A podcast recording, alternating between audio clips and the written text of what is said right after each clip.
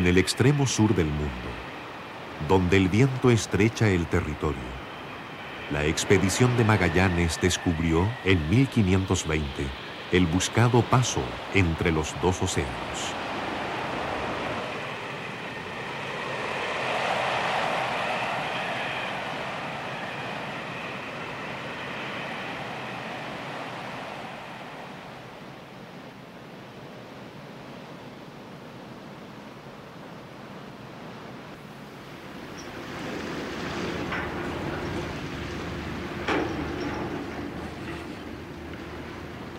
Las fogatas que entonces acompañaban la noche aborigen le dieron su nombre, la Tierra de los Fuegos. Viajaremos por ella hacia atrás en el tiempo y hacia el sur en la geografía para encontrar en la memoria del paisaje las huellas antiguas del hombre y las más lejanas que pudo establecer el pionero en el interior frío y desolado de este extremo del mundo en la Tierra de los Fuegos.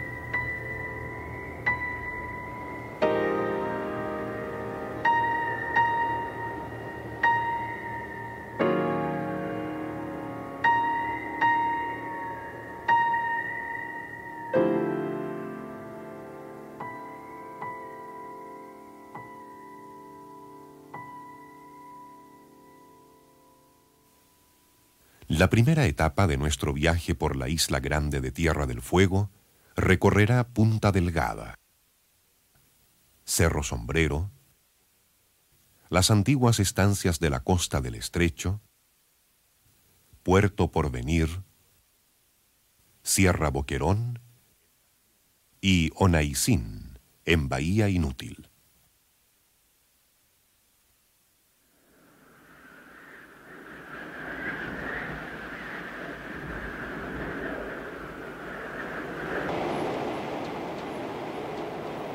Desde que fue descubierto el primer yacimiento de manantiales en 1945, el crecimiento tanto en lo extractivo como en lo industrial ha sido incesante.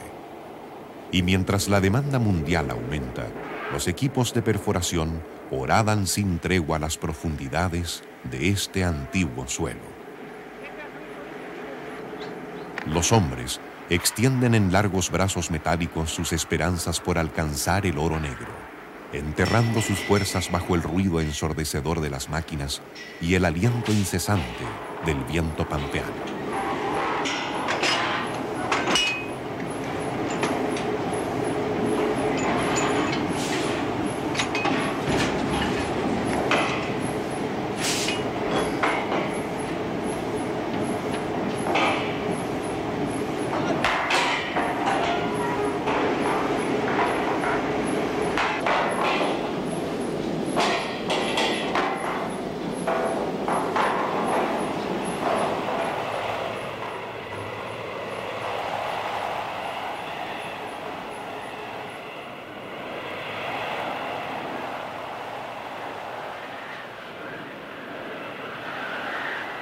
La vida moderna aquí se hace difícil. Es la tierra del fuego, pero es también territorio del viento, que domina el paisaje y condiciona toda actividad vital. Cerro Sombrero es el centro residencial y administrativo del petróleo. Pero es también tierra de ovejeros y estancias ganaderas.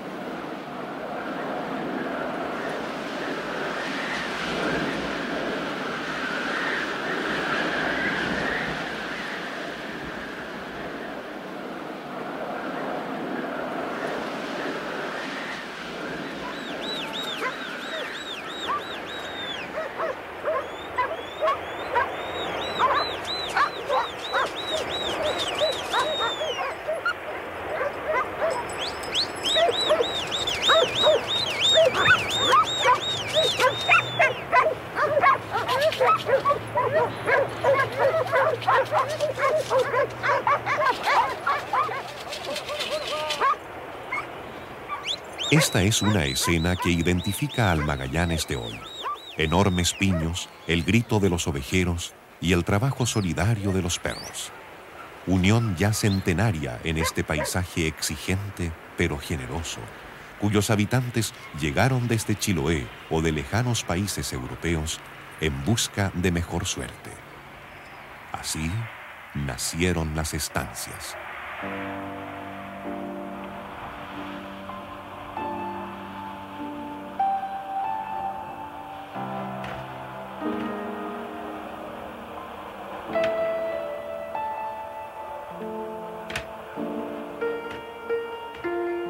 Esta fue la estancia Bahía Felipe, una de las primeras de la zona.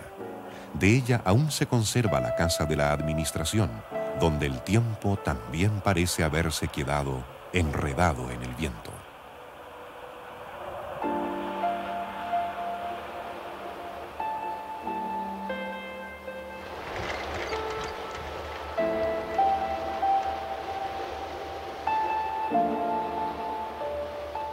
Otros centros ganaderos hoy solo quedan ruinas, como estas de la que fue la estancia Sarita, que junto a las otras formó parte de la enorme hacienda llamada Sociedad Explotadora Tierra del Fuego, cuya hegemonía sobre la actividad ganadera duró hasta 1940.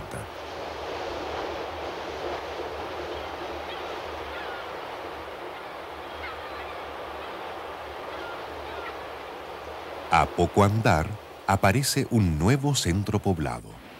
Un visionario creyó en estas tierras y les dio el nombre de Porvenir. Su tranquila apariencia no permite suponer que aquí haya tenido lugar una verdadera fiebre de oro.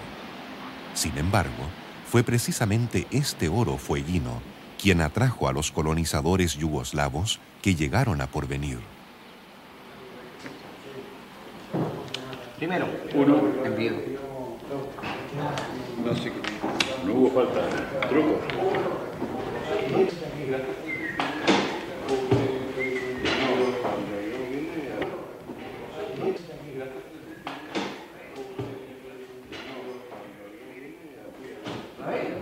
Hoy, los descendientes de aquellos colonizadores yugoslavos que llegaron tras la esperanza del oro se han incorporado a la apacible vida fueguina aunque mantienen su unidad de colonia.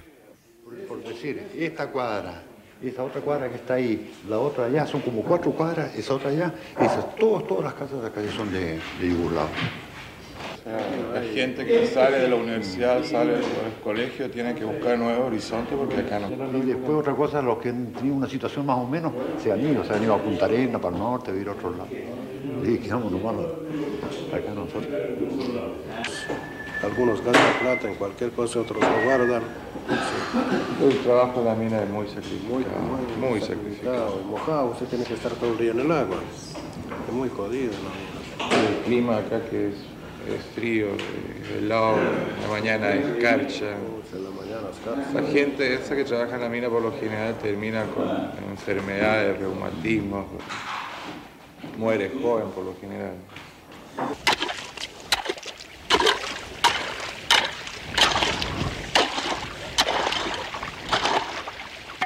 Como lo fue para los primeros mineros del cordón baquedano, la extracción de oro sigue siendo una dura labor en la Tierra del Fuego.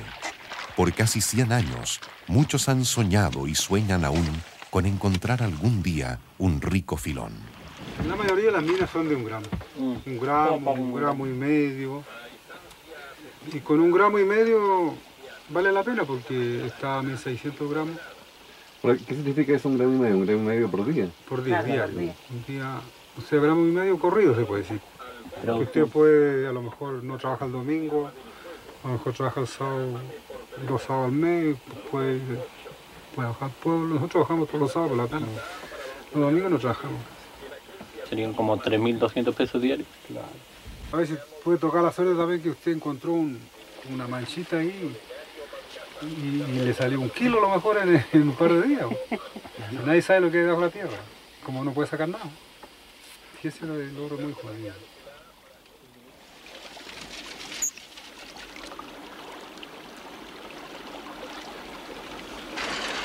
La suerte del minero es como los brillos del oro que saca, incierta y fugaz. Pero desde tiempos inmemoriales, el ansiado metal ha levantado sueños y reales empresas.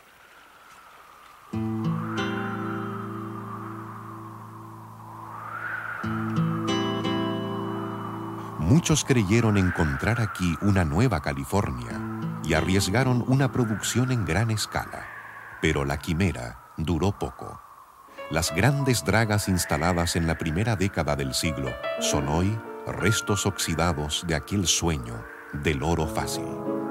Sin embargo, la esperanza aún se mantiene en los modestos ranchos de lata y champas de los actuales pirquineros.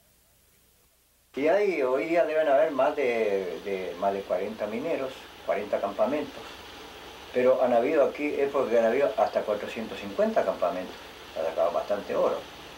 Y el tiempo de la draga, eso funcionó desde, desde 1900 hasta 1915. Habían 16 dragas instaladas. Y también pasó Julio Popper por aquí. Julio Popper vino con su gente, incluso traía, traía este, eh, personas armadas, como si fuera, como si fuera un, pequeño ejército. Entonces vino en el vapor toro de la, de la Armada chilena y desembarcó en población Trasdaviña. Julio Popper en tres años de, de actividad en el páramo sacó 480 kilos de oro.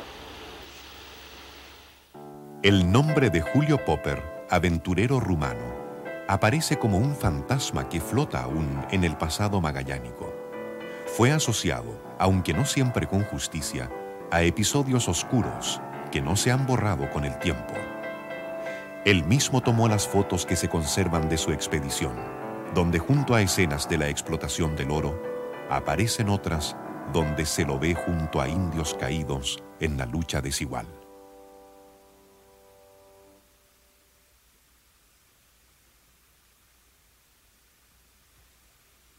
Sin embargo, a pesar de los excesos, no se puede afirmar que fue Julio Popper el culpable del exterminio de los zonas. Que Popper haya matado, sí, tal vez haya matado a algún, algún indio, pero usted sabe que muchas veces eh, puede matar uno en defensa propia o porque, qué sé yo, por qué circunstancia. Pero de que mataron indios los eh, empleados de la sociedad explotadora, eso sí es verdad de eso no hay duda, porque eso lo ha visto muchísima gente. Ahí en Cabo Domingo, en Río Grande, allí eh, había un, creo que era inglés, que le llamaban Chancho Colorado. Chancho Colorado, muy famoso. Ese congregó a los indios y les invitó a un, a un gran asado, y vinieron indios con indias, con sus chicos y qué sé yo, y entonces él con otros estaban apostados en los cerros adyacentes ahí a Cabo Domingo, que es una planura que está abajo, hay un río ahí. Y de arriba de los cerros empezaron a disparar, mataron muchísimos indios y ahí está el cementerio de indios, ahí mismo, ahí mismo lo enterraron. Te va a acabar allá y ahí va a encontrar los huesos de los, de los indios que después se sepultaron ahí mismo. No, de matar, mataban, yo sé que mataban. ¿Por qué? ¿Por qué se extinguieron tan pronto? ¿Y dónde están?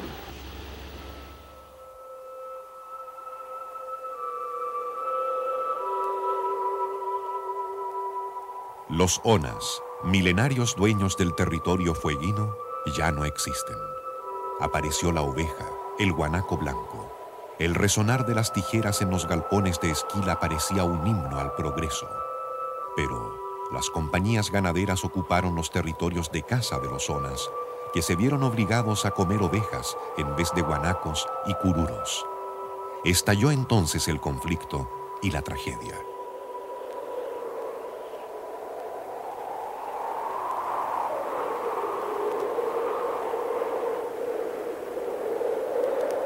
Algunos pocos ganaderos sucumbieron y fueron sepultados como víctimas.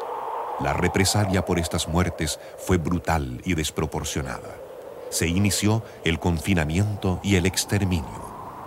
Trágico e inmerecido fin de un pueblo cuya evolución cultural tenía más de 10.000 años de antigüedad en Tierra del Fuego, como se ha comprobado aquí, en el sitio de Marasi y en el Monte de los Onas, sector de San Sebastián más de 100 siglos de historia arrasados en menos de 50 años.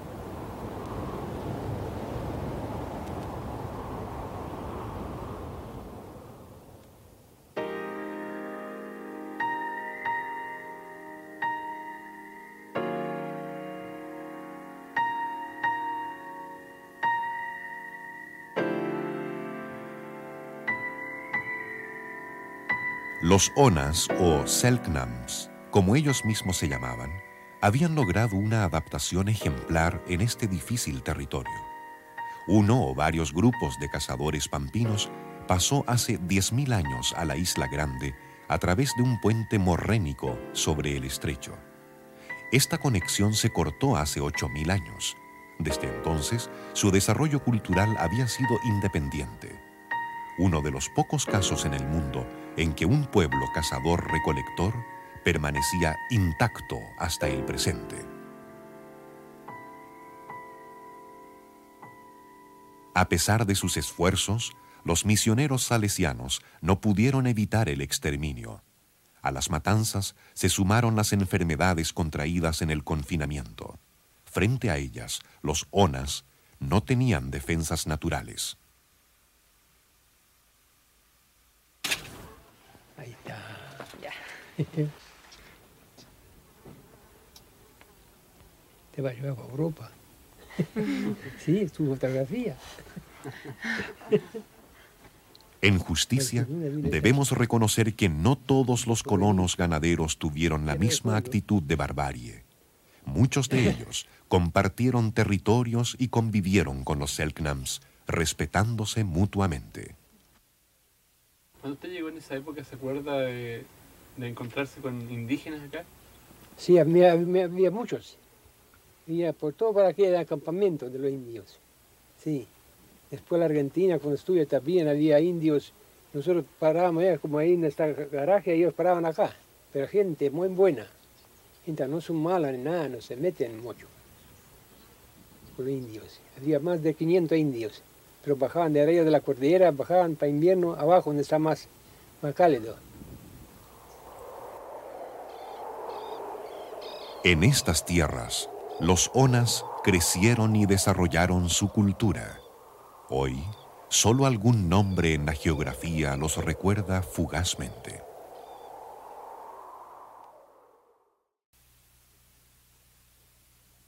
Seguiremos bordeando Bahía Inútil hasta Cameron y avanzaremos por el interior hacia Rusfin, las últimas grandes secciones de la sociedad explotadora de Tierra del Fuego.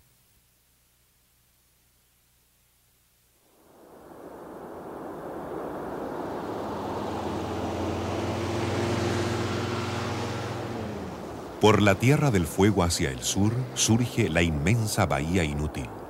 Y al avanzar junto al estrecho, ubicamos finalmente la estancia Cameron, el mayor y más tradicional de los establecimientos ovejeros que se conservan en la Isla Grande.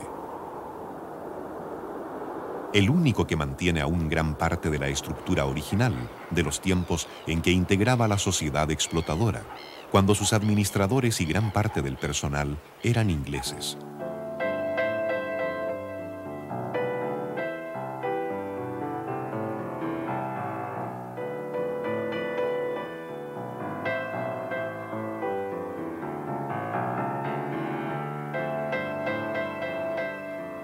Hoy, la estancia Cameron sigue activa en manos de los que fueron sus antiguos trabajadores y nos da la posibilidad de conocer al menos en parte lo que fue la vida de los grandes centros ovejeros, cuyo punto culminante es la esquila.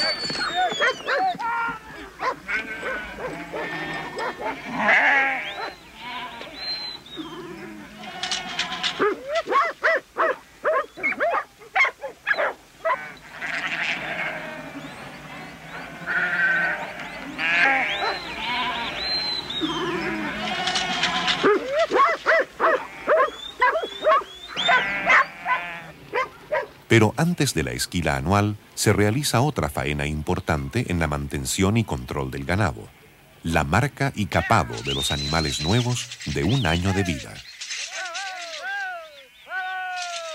La marca se graba en las orejas, para indicar la calidad de macho o hembra y la edad del animal. ¡Señal hembra! ¡Hola el macho! ¡Capala al macho! La marcación de ovejas y corderos asemeja una suerte de subasta con mucho jolgorio.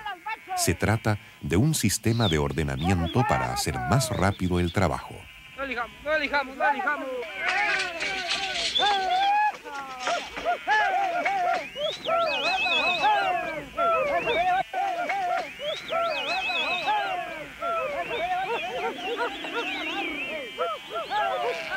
El marcaje es importante, ya que permitirá luego una rápida identificación para el aparte, facilitando enormemente el trabajo con grandes masas de ganado que suelen incluir a varios miles de cabezas.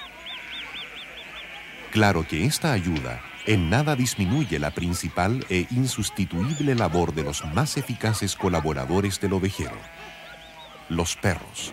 Bueno, el perro de- puede trabajarlo de diferentes formas, ¿ah? Porque hay algunos que lo enseñan, eh, por ejemplo, un piño junto, adentro de los corrales o algo así, pero el perro que, que es para trabajar en el campo, para arrear así o para agarrar animales, tiene que acostumbrarlo a trabajar afuera. Pero ningún perro se enseña menos del año. Tiene que tener un año para que uno lo pueda enseñar. Pero el perro es muy inteligente. Perro tiene 24 olfatos. Y cada perro, si usted no tiene, tiene se le muere uno o dos, tiene que comprar. Y no lo va, no lo va a sacar por mil pesos un perro. No lo saca. Claro. Así que uno trabaja, se puede decir, con su material propio. Aquí se trabaja todo el año con animales. Todo el año. Trabaja todo el año. Ahora viene, termina la esquila, va a venir el rodeo de los corderos. Y después se largan a sus campos y después en el invierno de aquí tienen que ir hasta Cameron. Se llevan para abajo. Y las ovejas de aquí van a Río Grande. Todas las ovejas.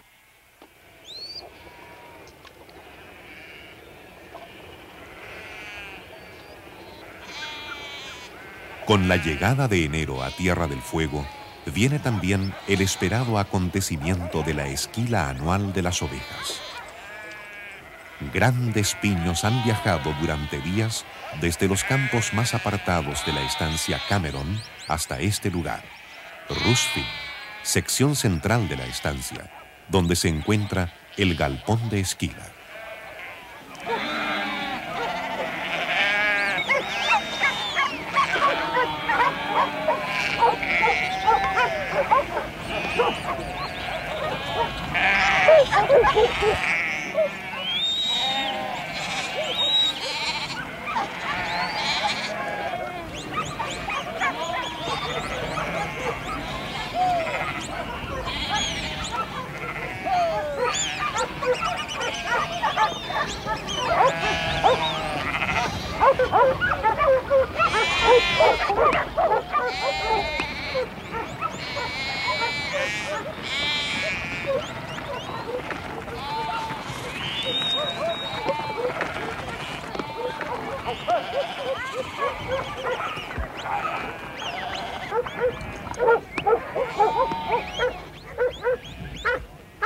La ganadería en Tierra del Fuego sigue siendo un rubro importante y tradicional de la economía, al tiempo que una fundamental fuente de trabajo, ya que en estas estancias, con miles de hectáreas de superficie, son movilizadas anualmente varios centenares de miles de ovejas.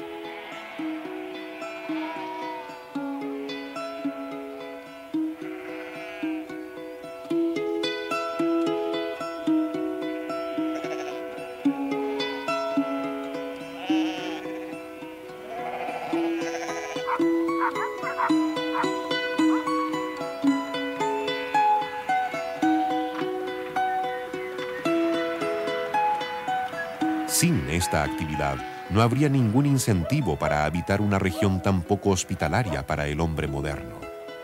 Aquí, toda la rutina diaria en la soledad magallánica gira en torno a las ovejas.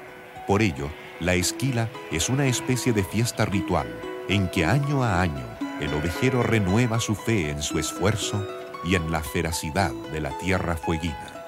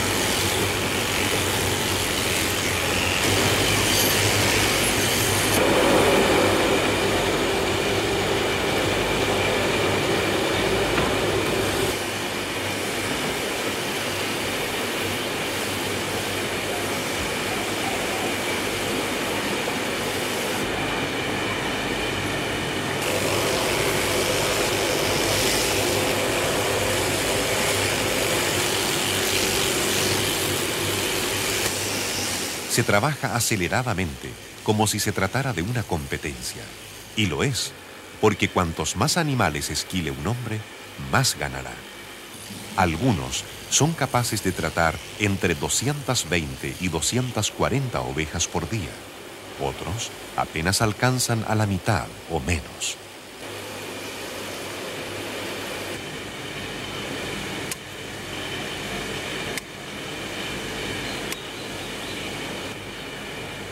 Pero la tarea no es solo para esquiladores. Existen varios otros oficios en torno a la esquila que dan trabajo en la temporada. Los velloneros se encargan de recibir la lana recién cortada, limpiarla y clasificarla.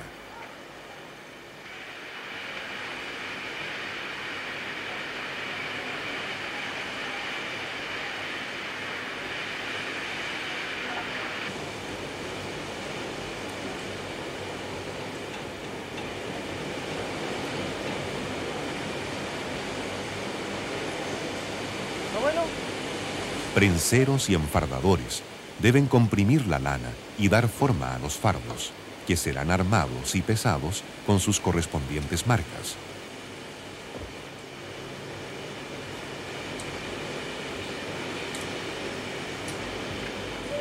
Finalmente, los acarreadores llevarán los fardos hasta las canchas de almacenamiento listos para su comercialización.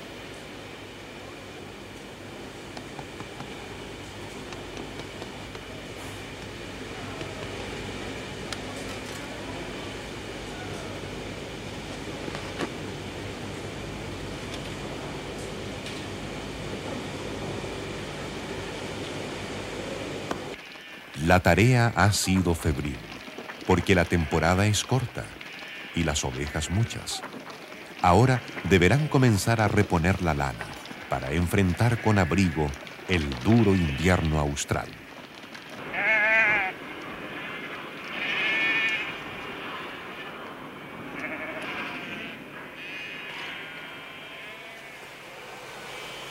La esquila ha concentrado a un centenar de trabajadores, en gran parte afuerinos. Es tradición que el empleador aloje y alimente a sus hombres mientras dura la temporada, de manera que la cocina y los comedores funcionan eficiente y puntualmente.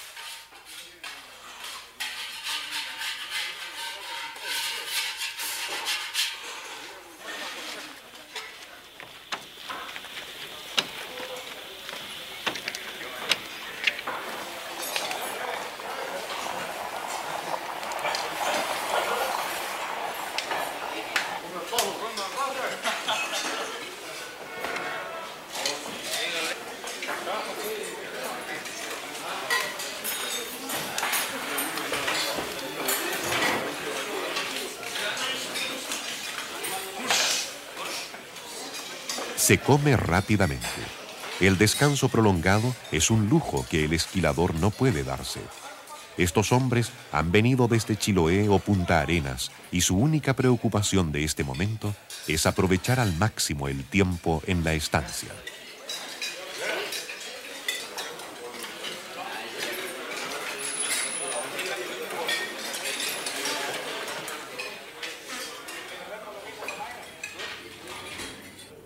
¿Usted cree que es difícil el trabajo de esquila? Es bastante sacrificado, sí. Y no está pagado con ninguna clase de sueldo. Porque se está matando el hombre ahí para hacerse un salario. Porque si no se apura, no gana. Esa es la cosa. ¿Qué edad tiene? Yo, 75 años. ¿Y piensa seguir trabajando en la ganadería? Mientras pueda venir, voy a venir. Porque yo soy jubilado del Seguro Social y con el sueldo que saco del Seguro Social no alcanzo a pagar medio mes de pensión. Así que figúrese. Así que tengo que venir a trabajar unos seis o siete meses, o sea, lo que sea, para ir acumulando eso y hacer eh, de esos dos sueldos uno a poder estar en Punta Arenas. De los trabajos que usted ha hecho, ¿cuál le gustó más? O El que más, el trabajo que más, yo ejecuté acá y el que me gustó más fue el trabajar en la prensa porque ganaba más dinero. Poco sacrificaba, pero ganaba dinero ahí.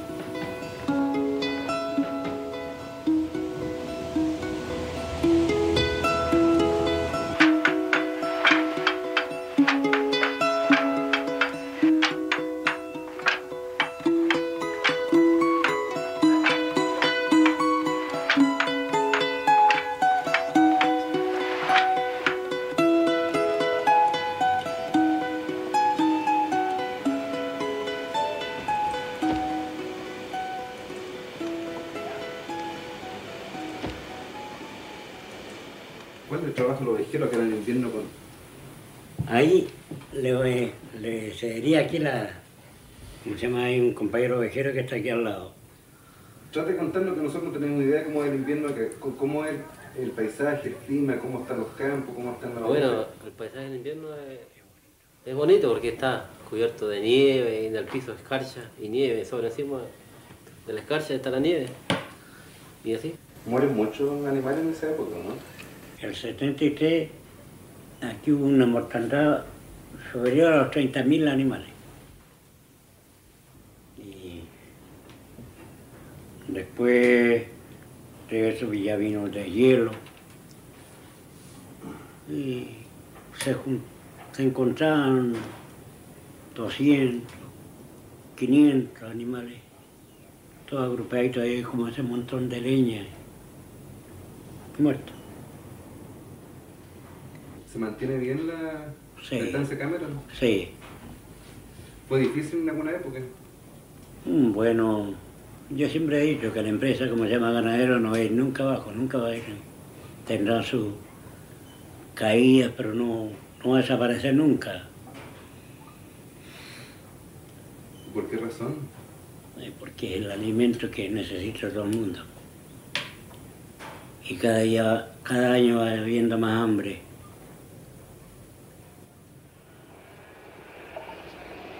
La aventura del oro prácticamente ha terminado. Quizás con el petróleo pase lo mismo dentro de un tiempo.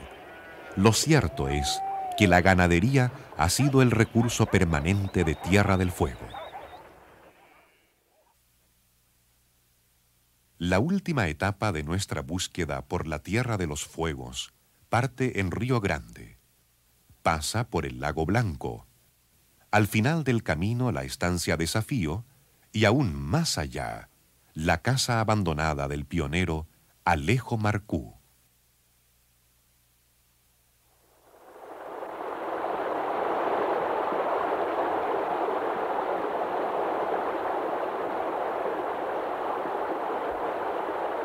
Río Grande es la última sección del sur en la estancia Cameron. Sus construcciones antiguas conservan el estilo imperante en las estancias magallánicas. Contrariamente a otras secciones de la estancia, en Río Grande no vimos trabajo ovejero. Sin embargo, está presente un oficio importante y tradicional en la vida estanciera, el campañista o encargado de los caballos.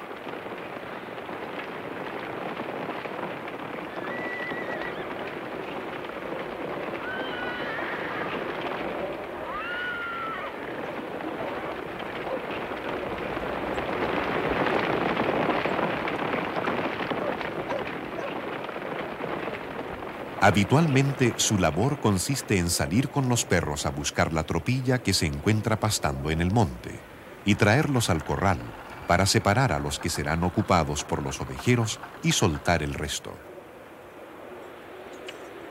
El río Grande marca una divisoria geográfica en el paisaje de Tierra del Fuego. Hacia el norte, la pampa seca. Al sur, montañas y turbales, donde el clima es notoriamente más lluvioso.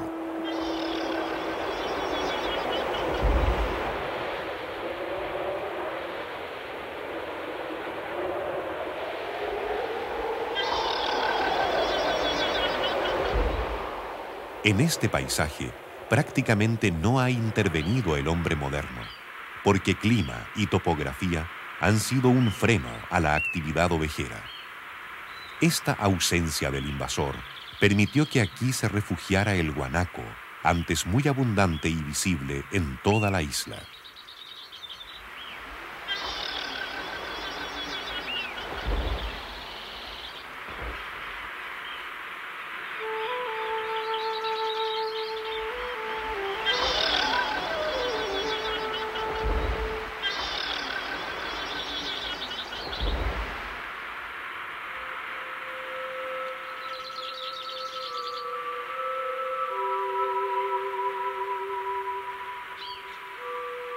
Tal vez también buscaron aquí su último refugio los Selknam, en un intento desesperado ante el acoso del hombre moderno con sus ovejas, cercos, caballos y armas de fuego.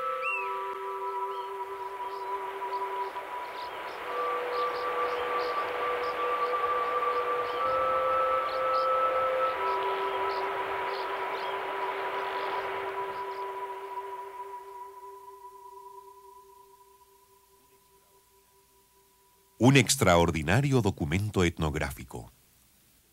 La única filmación de los Selknam en su hábitat fue lograda por el misionero salesiano Alberto de Agostini entre 1910 y 1918.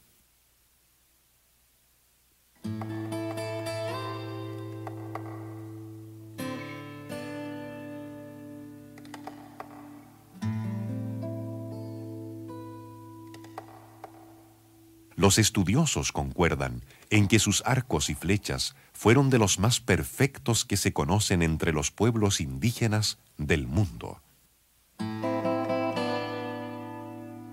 Chek, Anca Ancha, uno de los últimos Selknam que sobrevivió en Tierra del Fuego, muestra la técnica usada en la construcción de flechas con punta de vidrio o sílice y el equilibrio preciso en la cola de plumas de abutarda.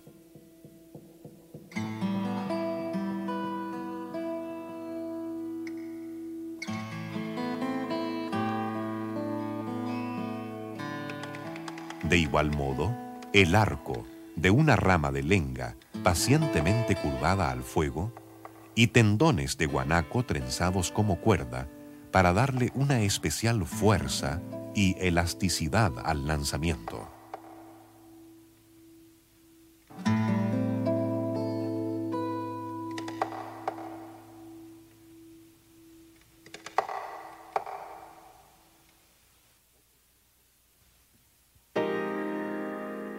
Poco tiempo después de esta filmación, los últimos onas desaparecían para siempre, y con ellos su arte, su rica mitología, su conocimiento de la naturaleza y sus magníficas técnicas de adaptación a este territorio.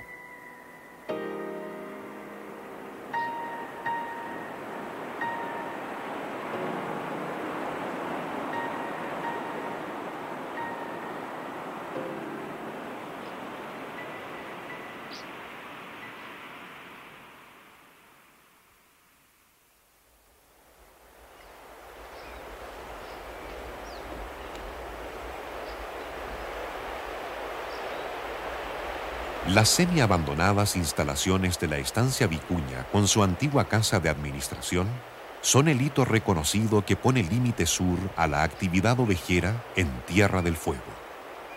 Más adelante, clima y topografía imponen una creciente barrera para la ocupación humana.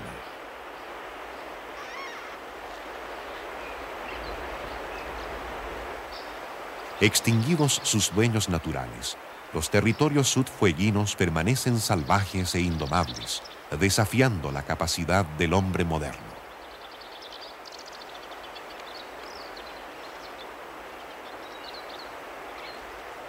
Solo algunos esforzados pioneros intentan su colonización luchando entre éxitos y fracasos. Quizás por esta razón, esta nueva estancia lleva por nombre Desafío.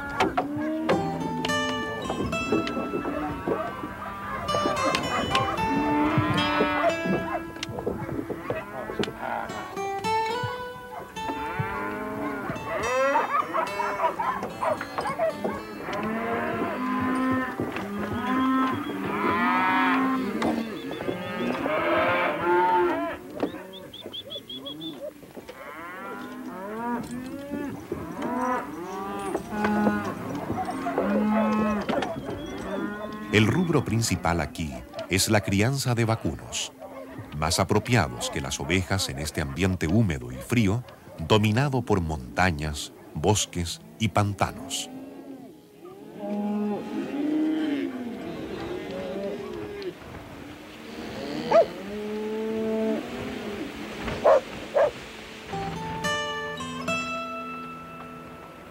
Como en todas las actividades ganaderas, el animal insustituible es el caballo. Más aún en estancias como estas, donde las distancias no admiten otros medios. Criar, adiestrar y cuidar caballos es una tarea prioritaria y, desde luego, la primera etapa es el trabajo de amance.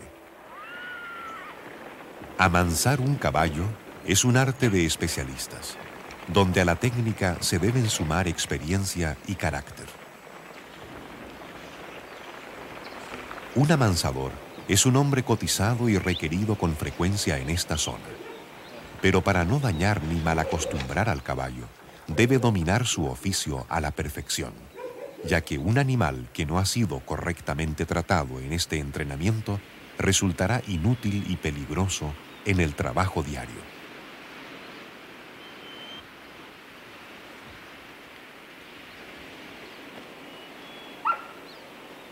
Amarrado al palenque, comenzará un trabajo paciente de acostumbramiento a las riendas, la cincha y la montura.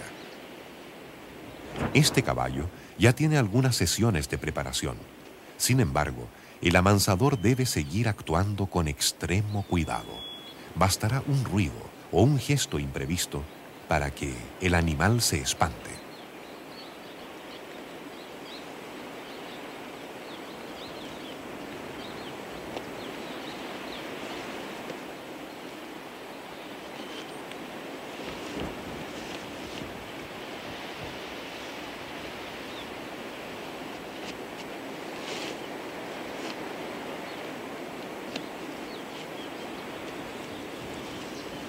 Particularmente difícil es el momento de apretar la cincha, al que el animal suele resistirse con todas sus fuerzas como si en ese momento perdiera el poder salvaje de su libertad.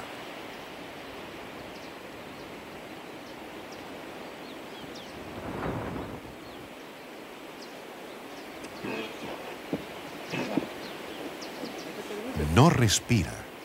Prefiere asfixiarse antes de ceder al abrazo de la cincha.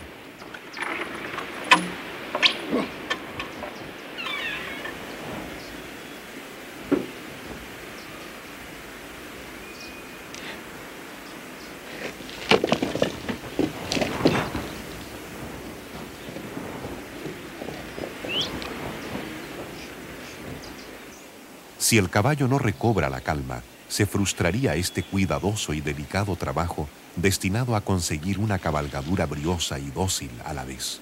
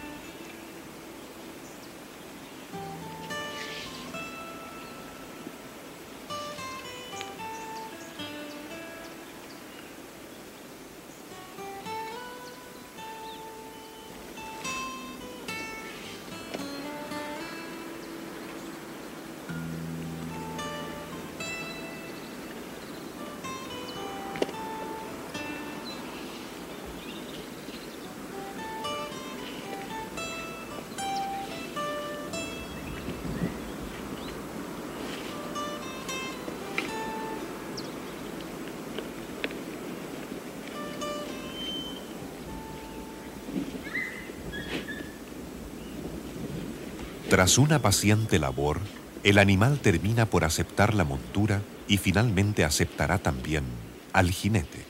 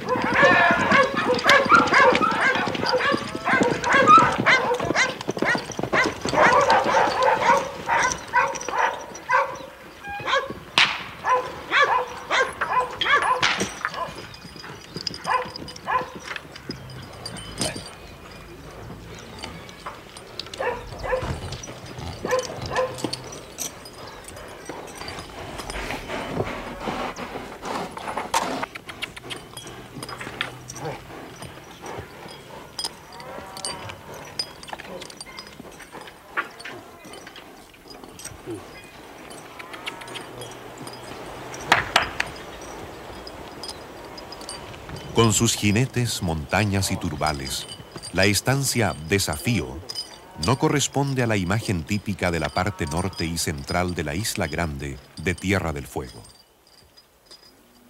Aquí la tierra es distinta, rústica, nueva, desconocida, tierra de fronteras y pioneros de hoy.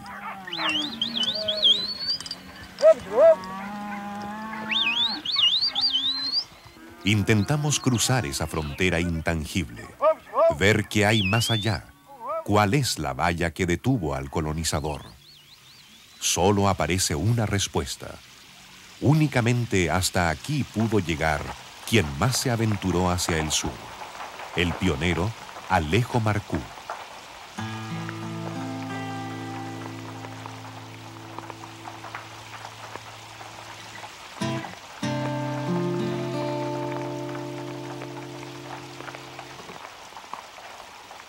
Por una razón que desconocemos, pero que imaginamos, un día abandonó para siempre su hacienda y su casa.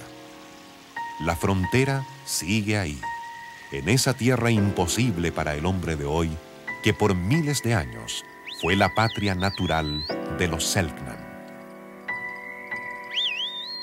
La codicia, la falta de sabiduría de nuestra civilización provocaron su desaparición irrevocable. Hoy están ausentes, pero desde su pasado milenario lanzan su última flecha, tal vez la más perfecta de todas. El desafío colonizador para el hombre del futuro.